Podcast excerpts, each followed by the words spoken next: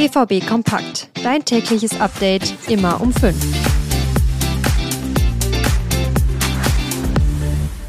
Heute Abend spielt die deutsche Nationalmannschaft gegen Mexiko. Mit dabei ist auch Mats Hummels. Und das kann man schon sagen, ist eine Überraschung. Nach längerer Zeit wurde Hummels wieder für den DFB nominiert. Was er dazu gesagt hat, das erzähle ich euch gleich. Außerdem geht es um E-Sports und eine Reform des Videoschiedsrichters. Also, wieder mal viel zu besprechen. Wir gehen rein in eine neue Folge BVB Kompakt. Ich bin Theo Steinbach. Hallo von mir.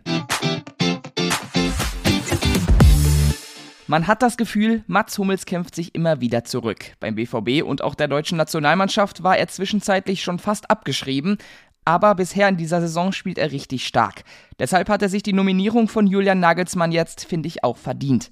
Jogi Löw hatte Hummels quasi aus der Nationalmannschaft verbannt und unter Flick hatte Hummels keinen einzigen Einsatz. Jetzt also die Rückkehr. Es bedeutet mir sehr viel, wieder dabei zu sein, sagt Hummels im Teamquartier des DFB in den USA. Es sei immer sein Ziel gewesen, zurückzukehren. Gestern hatte ich euch ja schon erzählt, dass die BVB-Spieler des DFB extra früher eingeflogen werden. Hummels sagt dazu, es ist eine hochprofessionelle Maßnahme. Es ist gut, weil nur eine Nacht sonst vor dem Freitagabendspiel zu haben, um den Jetlag rauszukriegen, wäre wahrscheinlich sehr kurz gewesen. Heute Abend spielt die deutsche Nationalmannschaft um 21 Uhr gegen Mexiko und vielleicht bekommt Hummels da ja wieder einmal einen Einsatz im Deutschland-Trikot. Nicht nur in der richtigen Bundesliga mischt der BVB mit, bald auch in der virtuellen Bundesliga. Das ist eine Online-Liga des Spiels EAFC, früher FIFA, die an die echte Bundesliga angelehnt ist. Für den BVB geht da unter anderem De Nino an den Start. Der gehört zu den besten Spielern Europas und soll dem BVB eine erfolgreiche Debütsaison in der virtuellen Bundesliga bescheren. Was das Thema E-Sports, also professionelles Gaming angeht, ist Borussia Dortmund schon ein bisschen länger aktiv, jetzt eben auch in der virtuellen Bundesliga. De Nino sagt dazu, wir hatten bislang nur internationale Turniere. Wenn man gegen Gegner aus der eigenen Liga spielt, ist es ein größerer Ansporn zu gewinnen. Die ersten Spiele hat Deninho und der BVB bei einem Turnier im November. Den ganzen Artikel dazu von Martin Bitomski findet ihr auf unserer Homepage und in den Show Notes. Ein halbes Jahr lang hat Kevin Prince Boateng für den BVB gespielt. 2009 war er von Tottenham ausgeliehen. Der BVB hat ihn trotz guter Leistung danach nicht verpflichtet. In dem Podcast 5 hat er jetzt über ein emotionales Telefonat mit dem damaligen Trainer Jürgen Klopp gesprochen. Klopp rief mich persönlich an und sagte, wir können dich nicht kaufen, wir haben kein Geld.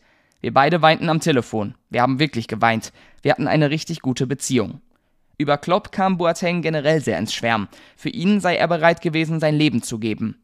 Jeder Spieler würde für Klopp auf dem Platz sterben, weil er dir Bestätigung und Selbstvertrauen gibt und auch Liebe, hat Boateng gesagt.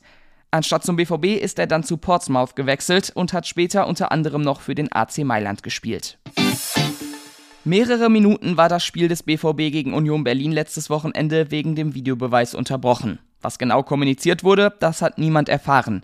Das soll sich aber bald ändern. Der DFB plant ein Erklärformat, das mehr Transparenz für den Videoschiedsrichter schaffen soll.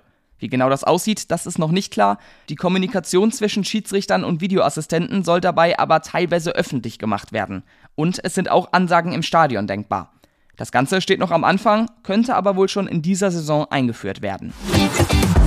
Und das war's dann auch schon für heute mit BVB Kompakt. Ich wünsche euch ein schönes Wochenende. Wir hören uns schon morgen wieder. Bis dann und tschüss.